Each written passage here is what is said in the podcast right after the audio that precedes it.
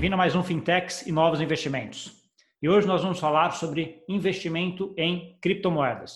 Como fazer? Tem uma forma fácil de fazer para quem não quer ter ali aquela administração de chave pública, chave privada ou não. No Brasil, dá para investir em fundo de investimento? Dá. Né? E hoje eu estou aqui com o Bruno, que é advogado de formação e sócio da Hashdex. Tudo bom, Bruno?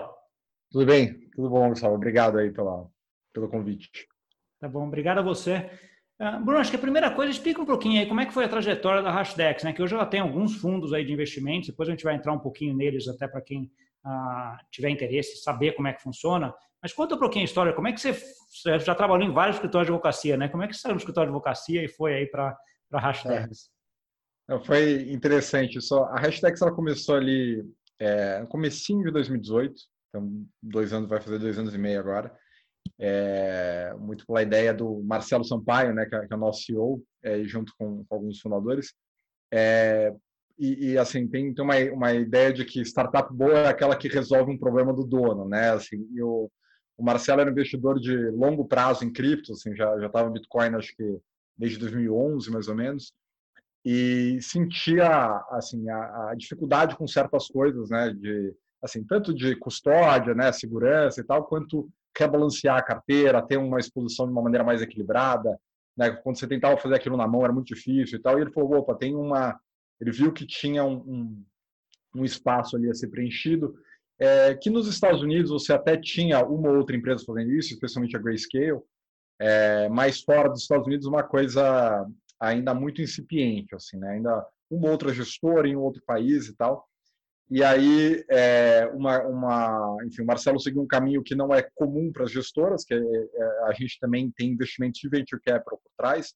Então, tem alguns fundos grandes aqui do Brasil, lá de fora. Então, lá fora, Social Capital, Canary, é, Canary aqui no Brasil, Outlier Ventures, Graph Ventures. É, também, assim, algumas pessoas chave do mercado financeiro e tal. Então, a gente conseguiu um grupo interessante ali no Equity para ajudar a resolver os problemas de cripto, né? Assim, não, não começando aí com, com asset management. Então, essa foi a ideia inicial e criando produtos que é, tivessem um grau tal de estrutura e governança que mesmo o investidor institucional mais é, exigente ficasse confortável em colocar dinheiro na classe de ativos. Então, é, dá exposição só o que importa, que é a variação do preço, vamos dizer assim. Né? assim ele não tem que se preocupar com coisas que ele não se preocupa com, quando ele investe em ouro, quando ele investe em equities, quando ele investe em bonds, né? Assim, como é a custódia disso, como que é a governança disso daqui e tal. Então, a gente identificou todos ali os pontos é, críticos é, para falar, bom, se eu for é, sentar com alguém do endowment de Yale, do endowment de Harvard, o cara vai olhar isso daqui e vai dizer, tá bom, nesse, num produto estruturado dessa forma eu posso investir, eu consigo investir, meu mandato permite, né? Então,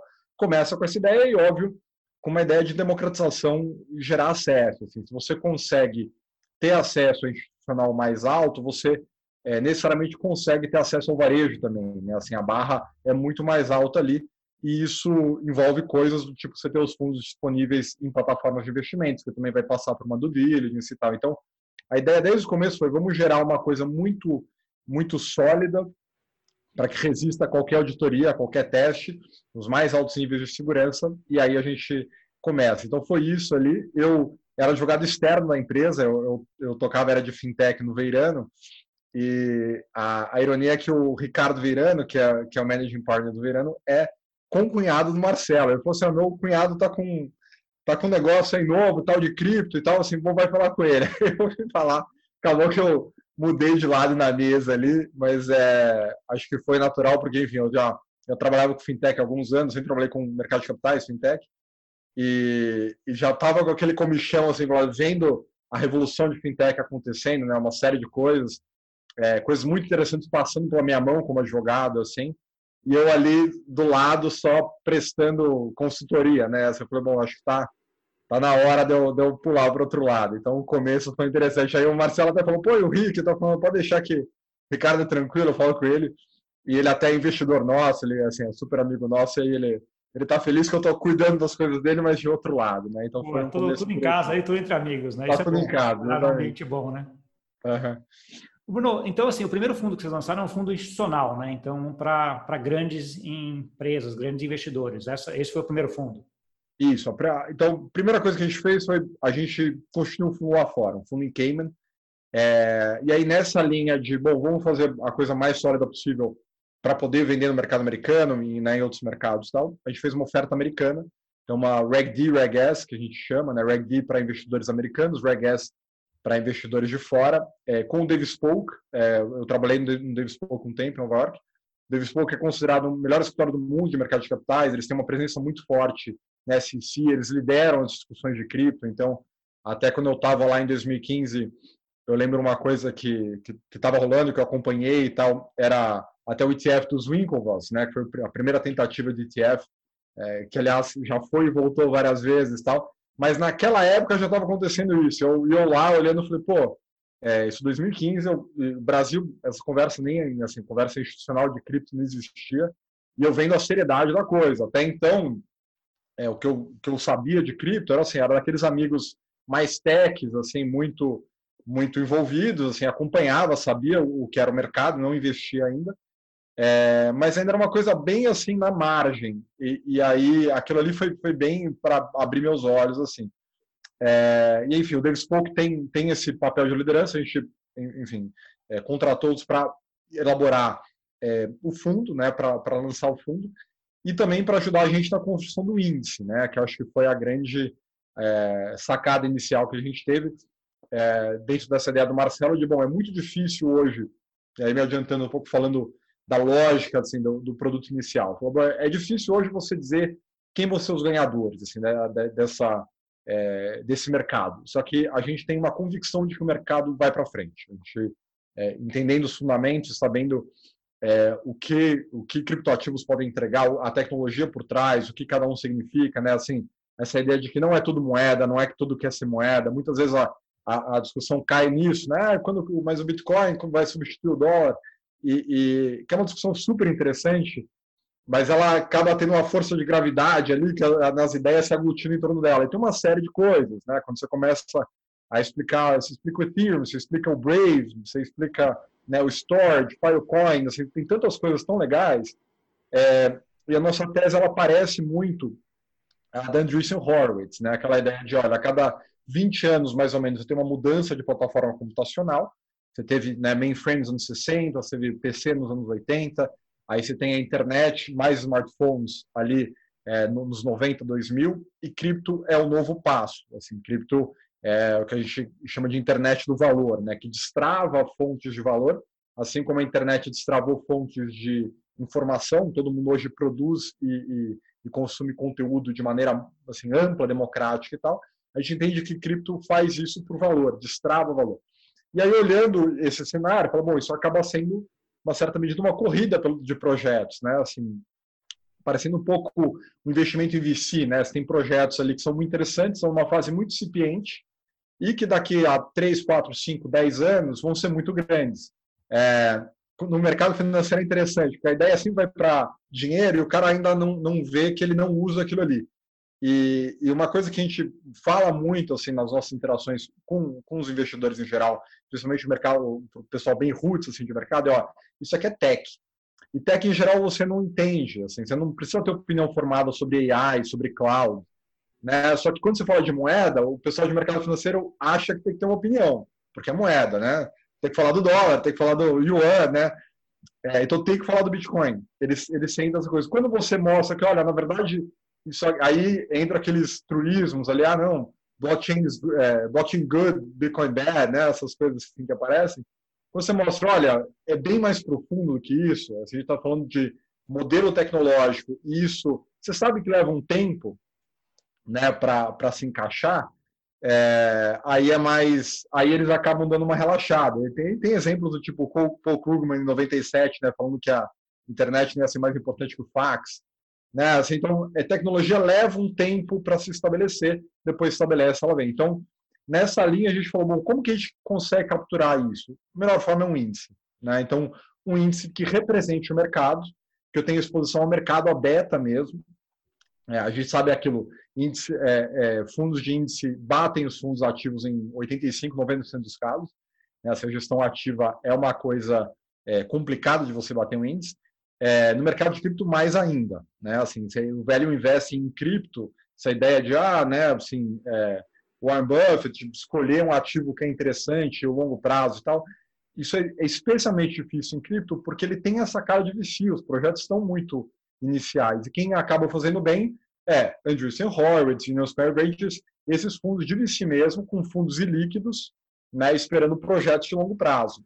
É, então, já que, bom, não, não vamos tentar bater o mercado, e é, é interessante isso, depois que a gente constitui o índice, é, você pega alguns fundos por aí ativos, assim, em vários lugares do mundo, consistentemente perdem do índice, do nosso índice, né, do, do HDI.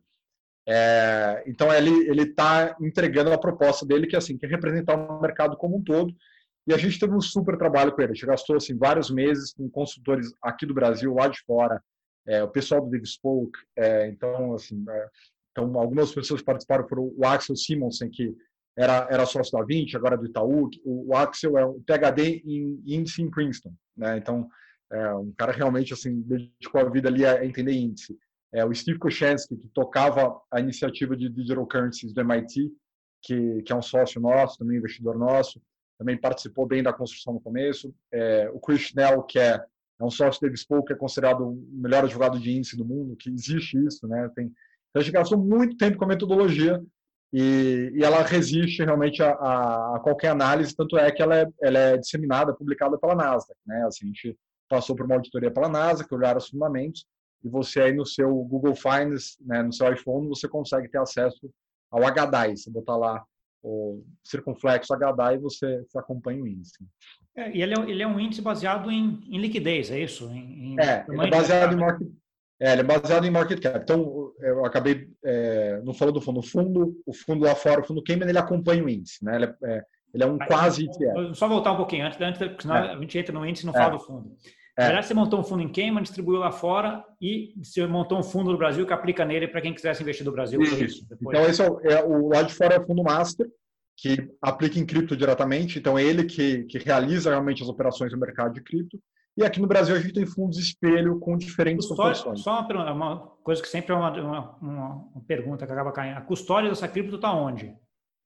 A custódia a gente faz com custodiantes profissionais, né? Então, é, lá fora, é, o, fundo é, contratou, a gente usa especialmente Bitcoin e Coinbase Institutional. É, a gente já teve alguns, é, alguns custodiantes diferentes, mas todos nesse nível, assim, com uma série de, de, de fatores que a gente leva em conta, né? Assim, então, tem que ser regulado, regulado nos Estados Unidos, é, tem que ter... a gente usa Volt também, é, que, que, também é, que agora foi adquirida pela Genesis, né? que é na Inglaterra. A Volta na Inglaterra, a Genesis nos Estados Unidos. Então a gente sempre oscila ali, tem, sempre tem três, em geral três ou quatro custodiantes, aí mesmo faz uma gestão de risco ali, mas custodiantes regulados, é, com seguro, né, com, é, enfim, com, com, os padrões mais altos de segurança, de Deep Cold Storage, Glacier Protocol, aquelas, né, aquelas ideias todas assim de é, você, a gente não tem acesso à chave privada, a gente nunca vai ter acesso à chave privada. É, é, um risco que o gestor não deve correr. É impensável você gerir dinheiro dos outros guardando um ledger, um pendrive é, dentro é, de um cofre, na, ou, ou, no escritório, ou né, assim, ou na exchange. É, é assim, você pode fazer isso com o seu dinheiro, é, né, assim, tem a ideia do not your keys, not your coins, super respeito, assim, acho, acho super válido para o investimento pessoal, é, mas quando você está lidando com o dinheiro dos outros, é, você não pode se dar o luxo disso. E essa é uma tecla que a gente bate muito, tá? A gente, é, isso obviamente tem um custo, tem um custo para a gente, tem um custo é, de trabalho, tem um custo financeiro para manter essa estrutura, mas é, para a gente é a única maneira que é possível fazer, tá? Acho que é, é uma coisa fundamental. Se você olhar todos os eventos de segurança, os problemas é, de cripto e tal, na origem está um descuido com a chave privada.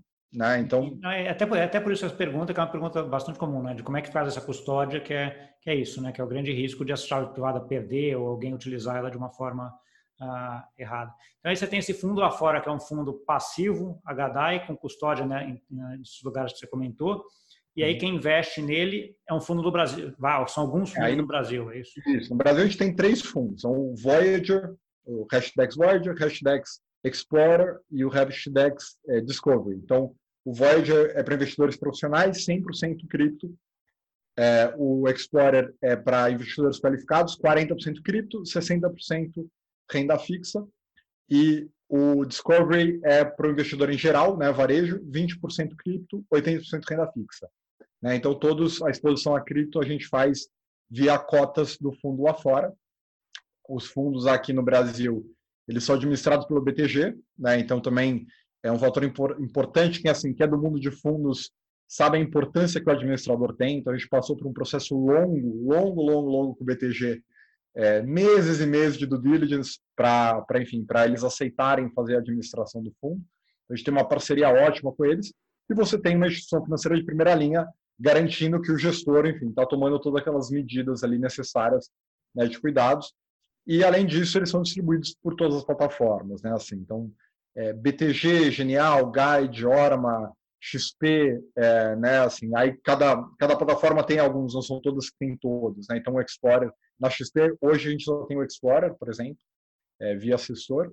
É, então varia, né? Mas é, enfim, ele está disponível. Se você quer investir, você tem um canal fácil para entrar, é, seja via direto gestora, né, pelo próprio site da gestora você consegue investir, ou é, por uma das plataformas que já tem conta. Então, é, isso casa muito com a nossa ideia de tirar a fricção. Né? Assim, era muito difícil você investir em criptos diretamente.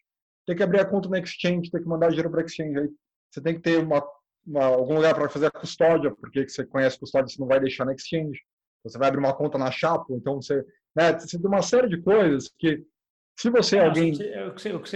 uma das vantagens que eu vejo se aplicar via fundo é que é um instrumento que todo mundo já está acostumado, já sabe qual é a legislação de fundo, já está regulamentado, está aplicando um fundo.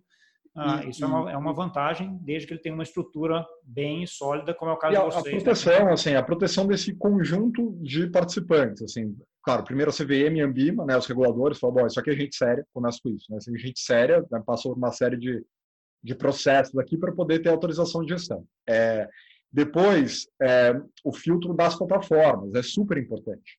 Né? Assim, a gente, é, é, o, o, trabalho que a gente teve para colocar os fundos é, no BTG Digital, na XP, na GAD, na hora, né, assim, toda, é, assim, literalmente anos de trabalho, assim, é um ano e meio, às vezes, para na XP foi isso, mais ou menos um ano e meio de conversa para você conseguir fazer. Por quê? Porque são conversas, assim, aí você pega a custódia, vamos explicar a custódia, são 10 reuniões só sobre custódia, né, vai explicar no detalhe como aquilo funciona e tal. É, a gente fala muito da custódia, porque, assim, quando você considera fundo de cripto ou investimento em cripto em geral, a primeira pergunta que você tem que fazer para o gestor é como que é a custódia.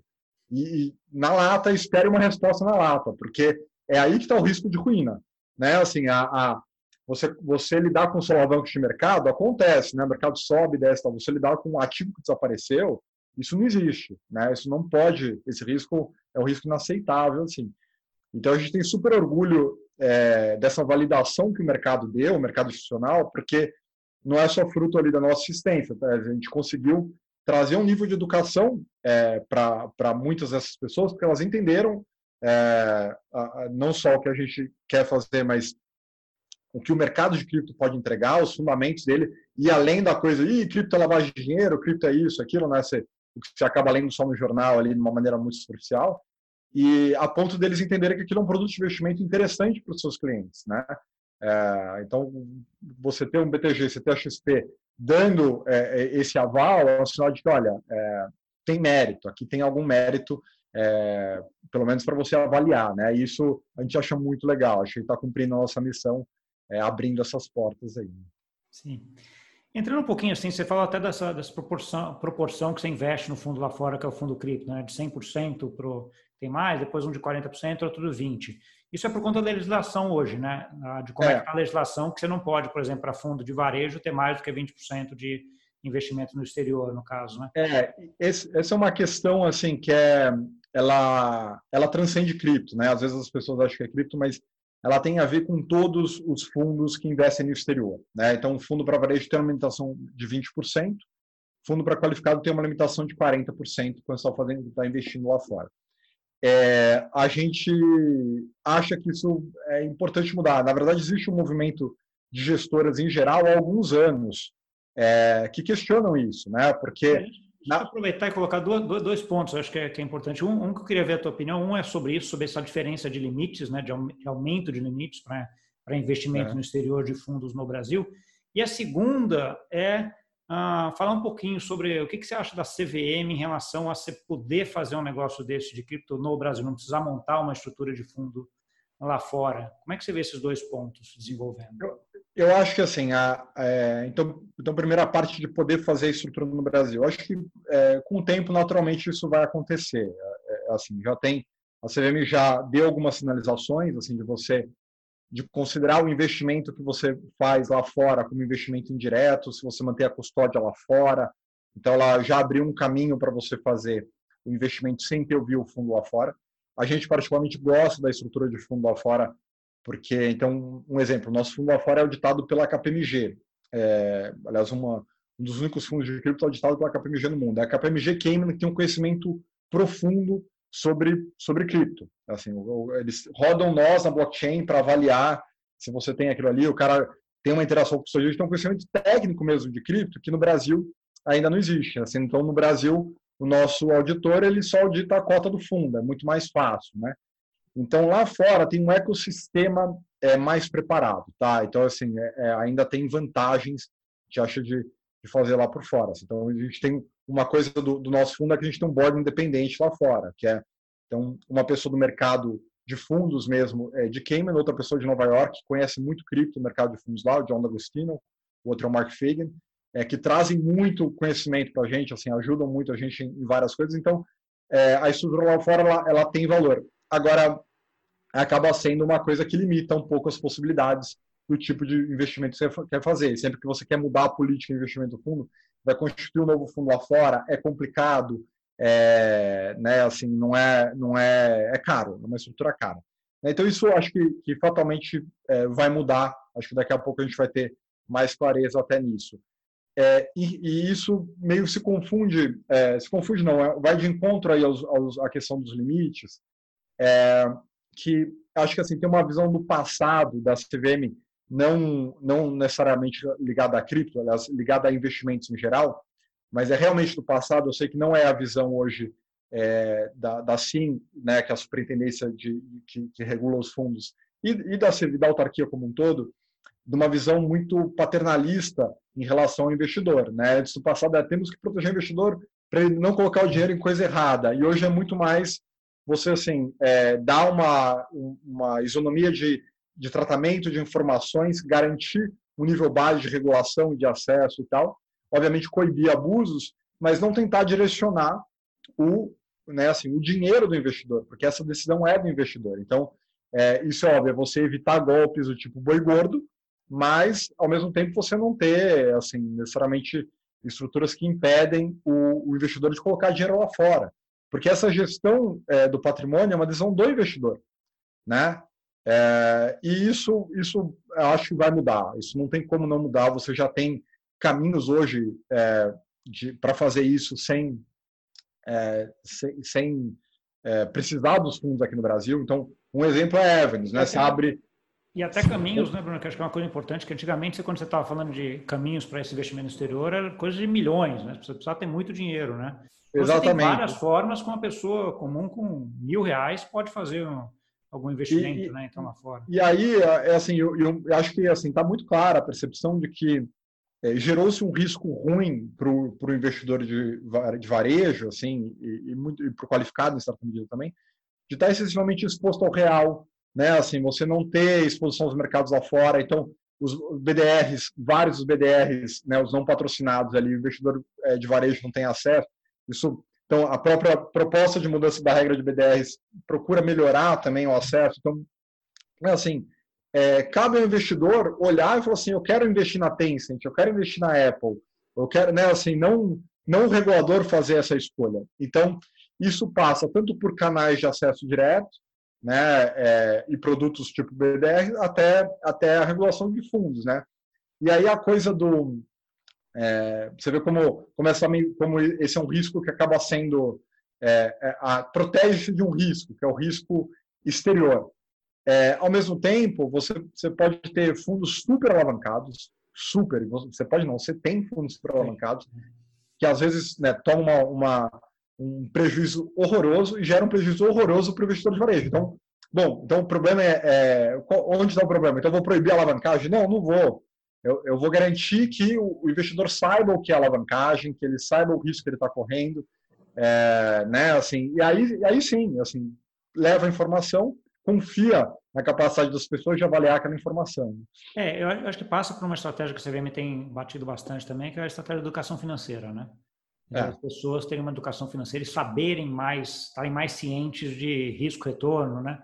Não é aquela é, ideia de que você tem freelance, de que você consegue aplicar lá ganhando hoje 20, 30% ao ano sem risco nenhum, né? Então, ah, ou seja, acho que essa educação financeira, estratégia do CVM vai exatamente nessa nessa linha que você está você tá comentando e, e vai surtir efeito, né? E acho que é muito, assim, isso é louvável, a diferença, assim, eu lembro é, algum tempo atrás discutindo outro assunto com, com alguém da CVM, assim, outro contexto, outro produto e tal, e aí o, o, eu lembro de, da pessoa falar assim, não, mas o investidor brasileiro não deve botar dinheiro nessas coisas, ele deve botar dinheiro em infraestrutura. Eu falo assim, pera, não é, não é seu papel. Ah, aliás, isso, né, assim, isso, é, lembrando que, assim, o grupo X era infraestrutura, né? O grupo X era infraestrutura. Então, é, é, é assim, esse, é, não, acho que não é o papel do regulador. A CVM sabe muito bem disso hoje. Acho que essa a gestão atual e o corpo técnico tem muito claro isso é, em linha com os melhores reguladores do mundo. Você olha a SEC, o que a SEC faz, você olha uma AMF, você olha né, assim, é, FCA, assim, você tem realmente uma lógica ali de, claro, coibir o que é muito extremo, o que é muito assim, excessivo e tal, mas o resto é, é confiar, assim, levar a educação e confiar que, que o investidor vai saber, estar tá agindo no melhor interesse dele próprio, ele vai ser a melhor pessoa para tomar as decisões. Tá bom. Bruno, eu queria explorar um pouquinho mais agora sobre o, o HDAI, né, que é o uhum. que, você, que, vocês criaram. Como é que é a fórmula, como é que ele funciona, assim, como é que ele é? Porque eu imagino que você tenha que rebalanceá-lo de tempos em tempos, né? Porque esse mundo cripto, é. se, a, se, a, própria Bovespa rebalanceia a cada quatro meses, né? No mundo cripto o negócio uhum. é muito mais volátil, esse rebalanceamento de market cap que você tem, você tem que fazer. Uh, e uma, um outro ponto em relação ao índice é ok, vocês bolaram um índice com a ideia de, cara, eu sei que aquele segmento vai ser o segmento disruptivo que vai mudar, mas eu não sei qual vai ser o winner, qual vai ser o ganhador uh, individual e por isso eu, eu montei uh, o índice, né? Mas o que a gente uhum. vê aí nesses últimos anos é que o Bitcoin, eu imagino que ele praticamente seja ali o mais importante do índice, com uhum. talvez alguma mudança em algum período, né? Conta acho que um pouquinho para a gente eh, dessa história e como é que funciona o rebalanceamento do índice. Legal. Então, então assim, o índice, é, construção de índice é uma coisa super interessante, porque tem, tem vários caminhos para seguir é, e a gente aprendeu muito ao longo do processo. É, e, e, e é, enfim, é, uma, é, uma, é um trabalho constante de você é, trabalhar o índice e pensar né, como você pode melhorar. O, tem, a gente, então, a gente olhou e falou, tá bom, como é que a gente vai criar um índice aqui representar o mercado? Quando você olha o Ibovespa, a primeira regra é que o, é, o ativo né, ele tem que ser listado na B3. Ele tem que estar listado ali na, na, né, na B3. Então, na, então é fácil. Você, você começa com um universo de ativos, são aqueles ali, todas as empresas listadas. Com cripto, como é que você faz isso? Porque você é, não já, tem, já começa uma dificuldade. É, né? já, listado onde? A né? primeira né? regra já, putz, né? Como que, como que eu defino qual que é o universo é, elegível de ativos? Então, a definição do universo elegível ela é 90% do processo. Então, a gente olhou e falou assim, então tá bom, vamos, vamos inverter um pouco a lógica e olhar assim, quais são as exchanges que têm credibilidade? Porque as exchanges que têm credibilidade, elas naturalmente têm filtros é, que elas só trazem é, para seus clientes aqueles ativos que são melhores, né? Assim, então, ele evita scam e tal. Assim, você pode pegar um exemplo de uma Coinbase, que era extrema, né? A Coinbase nada entrava para listar, era super difícil até uma Binance, que, né, assim, que já é mais flexível, mas também não é, não é que você fez um ICO agora e você lança ali no dia seguinte. Né? Então, a gente tem um universo de exchanges ali, que hoje, se não me engano, acho que são oito, uma série de regras tá, que se aplica de volume, de é, é, tamanho da. É, volume de negociação, regulação, uma série de coisas, né? Assim, então, aplica todas aquelas séries. Então, tá bom, essas são as exchanges elegíveis. É, quando você pega essas exchanges, você parte lá de, sei lá, 5, 6 mil ativos, esse número ninguém sabe qual é, né, o número total é, de, de criptoativos, e cai para alguma coisa do tipo 800. Acho que uh, tá, posso estar enganado. Assim. Agora, mas alguma coisa assim, né? No primeiro filtro você já já seca bastante e aí você começa a aplicar outros critérios, tá? Então tem um critério, por exemplo, tem que ter é, pelo menos 4 milhões de dólares ao dia de, é, de negociação nos últimos três meses. Aí aquilo já enxuga mais, já cai para, não sei, 50 ativos. Então você começa a aplicar uma série de imagina, critérios. por exemplo, você deve ter um critério também para tirar os stablecoins, né? O Tether, eu imagino como é, Então a gente tem, tem, tem regra, assim, não, é, não entra nada que seja vinculado a outro ativo. Então, é, não só stablecoin, quanto é, um derivativo simples, vai, assim, que, que, é só uma representação de alguma outra coisa. É, esses não entram, por quê? Porque isso distorce o índice. Né? Se, eu, se eu coloco, o, o, vou imaginar que o USDC, vai, tá um dólar, é, um dólar. Eu estou trazendo ali a variação do dólar, não estou trazendo a variação de cripto. Exato. Né? Então, não faz sentido. Para o índice, ele acaba distorcendo. Então, tira stablecoins. É, outro critério que a gente aplica é representação de mercado, tem que ter pelo menos 0,25% do mercado, e, né, porque senão é muito pequeno, não, não, não, não vai ter tanta, não vai fazer diferença no, no, no índice para o resultado do índice. É, e o último critério é custódia institucional. A gente só incorpora ativos que podem ser custodiados, porque não a, a ideia do índice é que ele seja replicável, né? Assim, o critério um, um, um dos critérios no, no, quando você avalia índice, se o índice é bom, é a replicabilidade dele. Então, um índice que um hedge fund consegue pegar e falar, eu reproduzo igualzinho. O S&P é muito bom por isso. Qualquer fundo no mundo consegue, de alguma maneira, produzir aquilo ali. É, então, é, nesse sentido, eu preciso ter ativos que um hedge fund lá de Nova York possa é, colocar na carteira. Não posso colocar né, uma moeda, né, assim, a, que o Flamengo Coin, acabou o Flamengo acabou de lançar uma moeda ali que ninguém custodia, que tem só o quê? Isso aqui é esquisito, não entra. Não isso gera eventos, né? Assim, já aconteceram é, em momentos em que você tinha um ativo é, crescendo até no mercado, mas era um ativo que não tinha confiança no mercado ainda e não tinha custódia. Você vai falar, Bitcoin não custodia, Kingdom Trust não custodia, Volt, Coinbase, falou, bom, isso aqui. E por que não custodia? Por é, duas, alguns fatores, mas assim, não tem um custo para o custodiante é, se adaptar, então não é, não são todos iguais. Você pegar assim, ERC20 acaba sendo meio que igual, mas se tem uma tecnologia um pouco diferente, tem um, um trabalho interno. Então, se não tiver demanda institucional, o custodiante não vai fazer. E tem questões de segurança mesmo. Eles, o custodiante olha e fala assim, olha, esse ativo ele tem uma falha de segurança que eu não consigo custodiar ele de maneira que eu me sinta confortável. Então, eu nunca vou incorporar ele aqui enquanto, enquanto ele for assim, a menos que tenha um fork, alguma coisa assim. Entendi. Aí, aí entrando em, em particularidade de cada ativo. Então, às vezes você vai um ativo que você nem sabe, lá o número 18 da sua lista, você olha e fala assim, caramba, esse aqui ele não nenhum custodiante quer trabalhar com ele.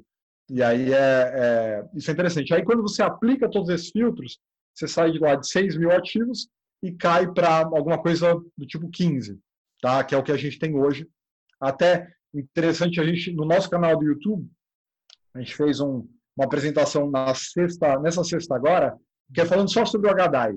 Então, vale a pena entrar lá, que aí está o Samir, que é nosso diretor de tecnologia, o Stefano, e o Samir vai no detalhe de cada regra, mostrando é. ilustrações, tá legal ver. É, eu vou até, eu vou tentar colocar aquele izinho aqui, eu não sei se eu consigo colocar o izinho, mas senão eu deixo aqui no comentário aqui a, o link para quem quiser ir lá ver, porque é bem, foi bem legal. Né? Legal, porque quando você olha visualmente, você vê, é, é um, é um funil, facilita. tem uma imagem no funil, e aí você decanta e sobra, sobra um grupo que você fala assim, bom, esse é o grupo de ativos investíveis.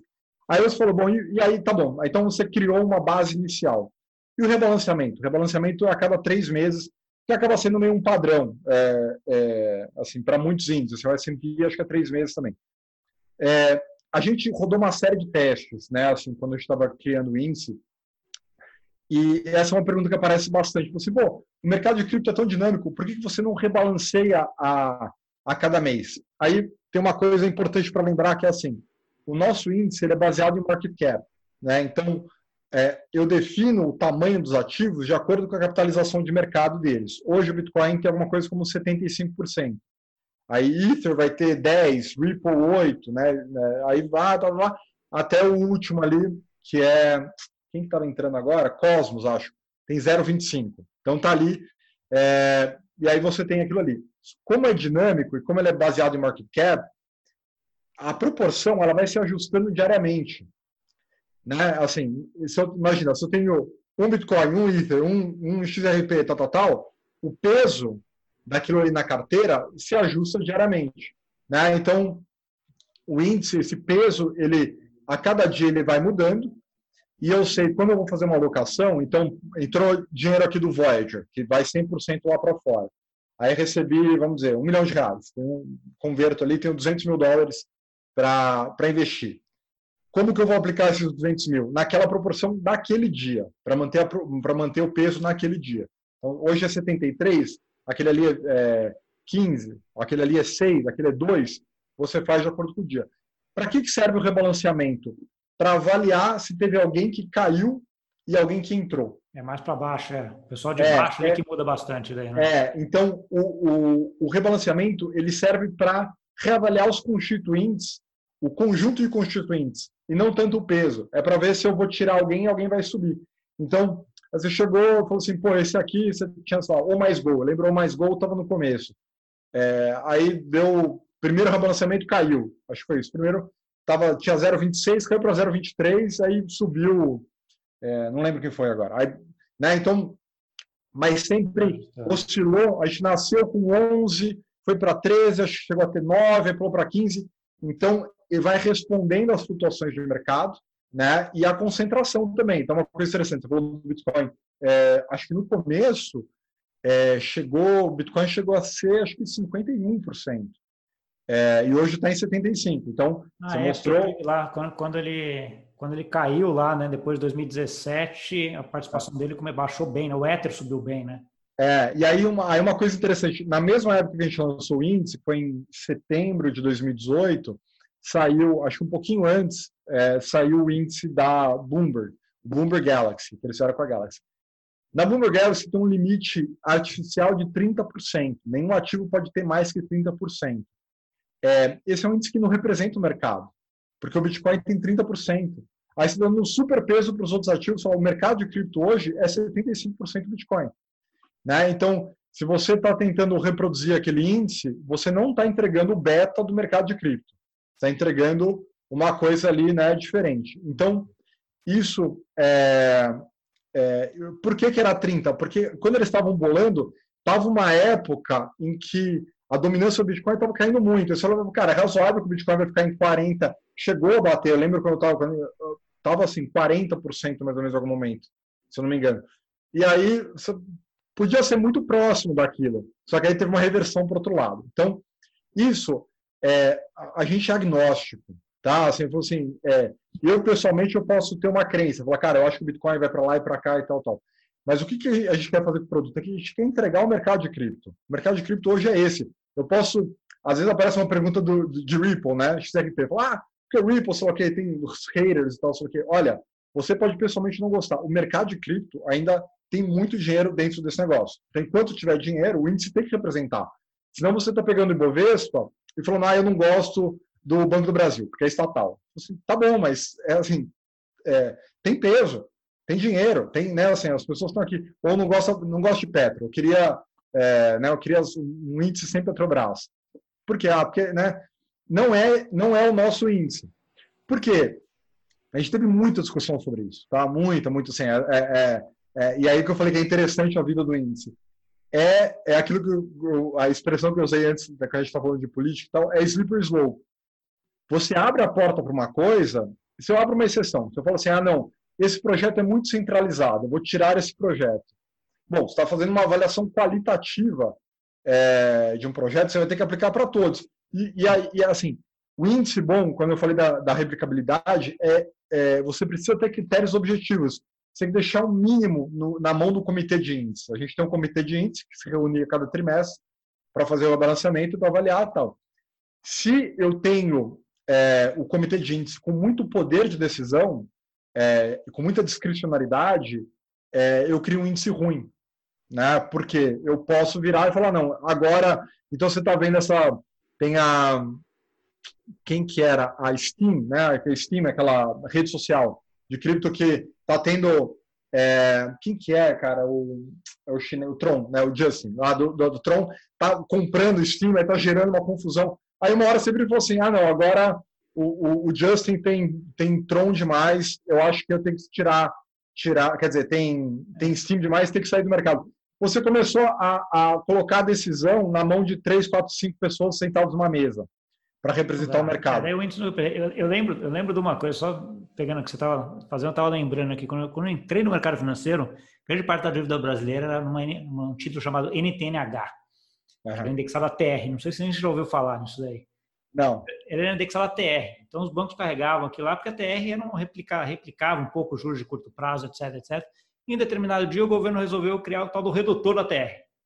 Então, a TR, a partir de tanto, vai ser aquela TR calculada daquele jeito, menos um redutor. Morreu o mercado, né? Então, o que você está dizendo é um, é um, pouco disso, né? Você não pode ter uma, uma coisa que, discrecionalmente, alguém resolva mudar o índice, né? Então, assim, você tem que ter regra muito clara, que é exatamente o que você está comentando em relação ao HDI, né? Tudo bem definido, bem claro, Isso. todo mundo já sabe, antes de chegar à reavaliação, com 97% de chance, como é que vai ser a, é, o índice. Porque aí você cria e você evita uma série de coisas, tipo front running, né? Assim, você, você tem uma, um, quando o mercado começa a ficar grande, relevante, você, você é um fundo relevante investindo naquele mercado. Se você tem um índice, né, assim, acaba sendo um cupom, assim, ah, vazou informação que o cara vai aumentar, vai diminuir. Então fica uma coisa super complicada de controlar. Eu lembro quando eu trabalhava no Davis Polk, teve, Davis Polk faz fazia na época 3.400 derivativos por ano. É um número que pô, muito impressionante, assim, porque são 70 novos derivativos por semana, né? Assim, 10 novos derivativos por dia, muita coisa. É, e eu lembro é, até o, o falando isso, olha, a gente você tem que avaliar um índice quando você vai criar um derivativo em cima do índice, tal, né, a solidez daquele índice, porque ainda mais derivativo você, você pode ter né, um negócio alavancado, é uma loucura e tal. É, e aí tinha um produto que era um derivativo do, do índice de frete do Mar do Norte. E os caras falaram, como é que é esse índice de frete do Mar do Norte? Foram olhar, tal, tal. E aí, no fim, eram, assim, três caras na Suécia que sentavam na mesa e falavam assim, agora é Agora sem sim, coroas. Era assim, não é? era uma decisão do comitê completamente discricionária. Aí o índice é muito ruim. Né? Então, o, o nosso índice é assim, a gente não toca nele. Aí tem uma diferença entre a, a gestão do índice e do fundo. Né?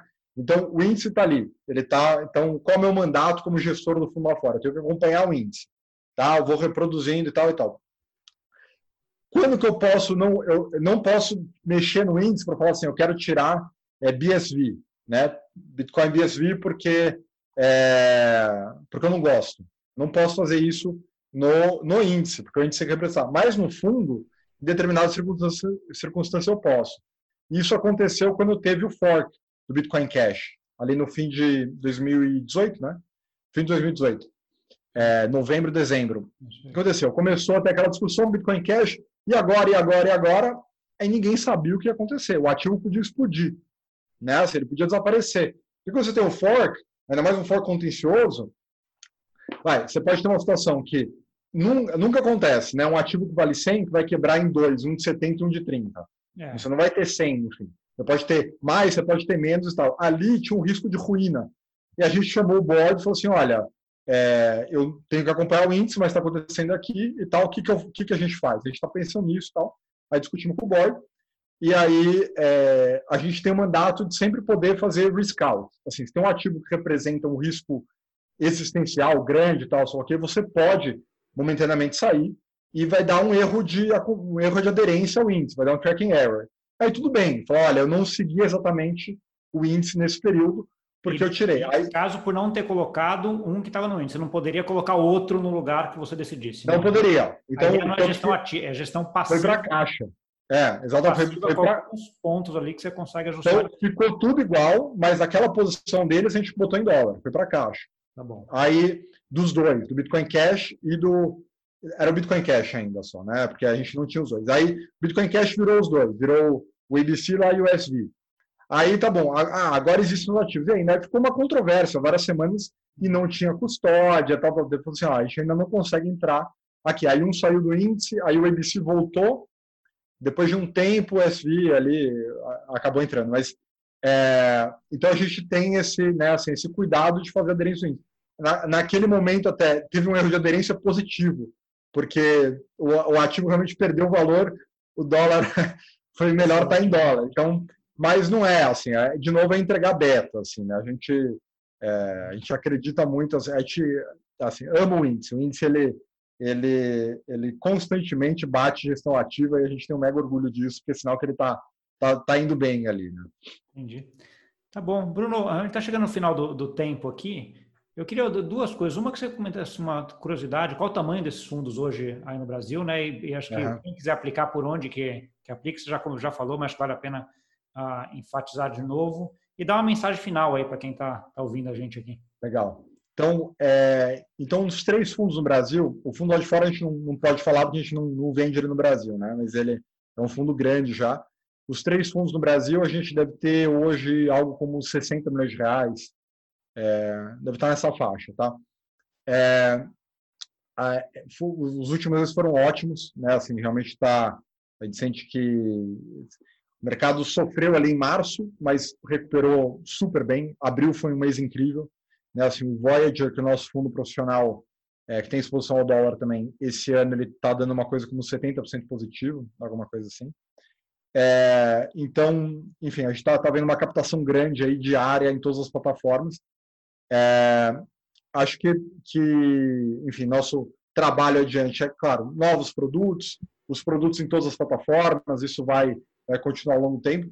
Acho que a, a coisa mais importante para o investidor é realmente, para quem não tem a posição em cripto, é, avalia, é importante avaliar, é, assim, é um ativo descorrelacionado, né, tem um Sharp altíssimo, é, ele tem um comportamento diferente do resto do seu portfólio, e isso por si só já, já, já cria mérito de portfólio, né? Claro que sempre com responsabilidade. A gente fala, assim, procura não passar de 5%, a menos que você seja como agente da, da gestora que realmente acredita no setor, tem níveis perigosos aí do patrimônio, é, assim, realmente uma alocação muito grande de patrimônio nos nossos fundos mesmo, no mercado, mas que denota, assim, nossa crença realmente, a gente acha que, que o mercado vai muito para frente.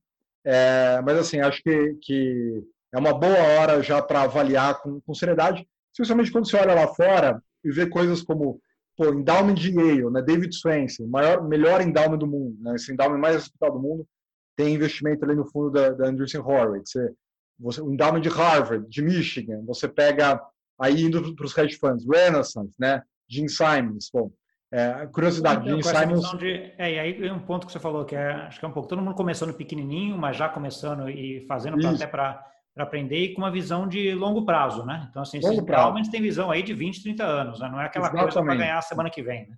Então, muita, muita gente pergunta assim, ah, tá uma hora boa de entrar. Eu falo assim, cara, qualquer hora é boa, porque o mercado está no começo, tá? Assim, não, não tenta arbitrar. A gente já teve muito investidor maior, né, que a gente acaba, o que vem das plataformas a gente não acompanha, mas o que acaba vem, vem direto a gente, às vezes uma, uma boleta muito grande, é, a pessoa fica tentando medir no momento. Não, mas agora subiu 200, subiu 500. Assim, cara, é assim, é, é, a gestão ativa desse negócio ela é extremamente difícil para quem conhece o mercado muito bem. Você está entrando agora, você está querendo avaliar se 8 mil está caro ou 9 mil está caro, é, não é, é assim, no universo de tempo de 5 anos, eu tenho convicção que essa diferença é irrelevante. Se você está entrando em 6 mil, 7 mil, 12 mil, 13 mil, assim, não vai fazer diferença. Isso faz diferença em 12 meses, em 18, mas assim, para 3, 4, 5, a gente propõe realmente investimento a longo prazo, não faz. Então, é, longo prazo, com cautela, mas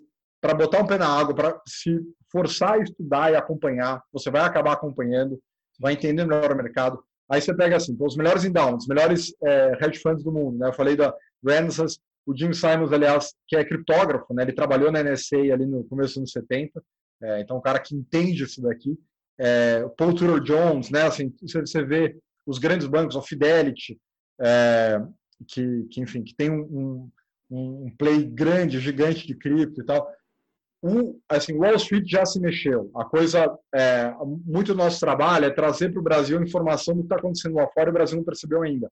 Fala, pessoal, olha lá fora. Você vê o GBTC, que é aquele, né, acaba sendo um fundo de, de Bitcoin, parecido com o fundo de Bitcoin da, da Grayscale, é o quinto produto mais negociado entre os millennials ali na, na Charles Schwab. A Charles Schwab é, é a inspiração da XP, uma plataforma americana, É, então, os millennials negociam mais Bitcoin do que Netflix.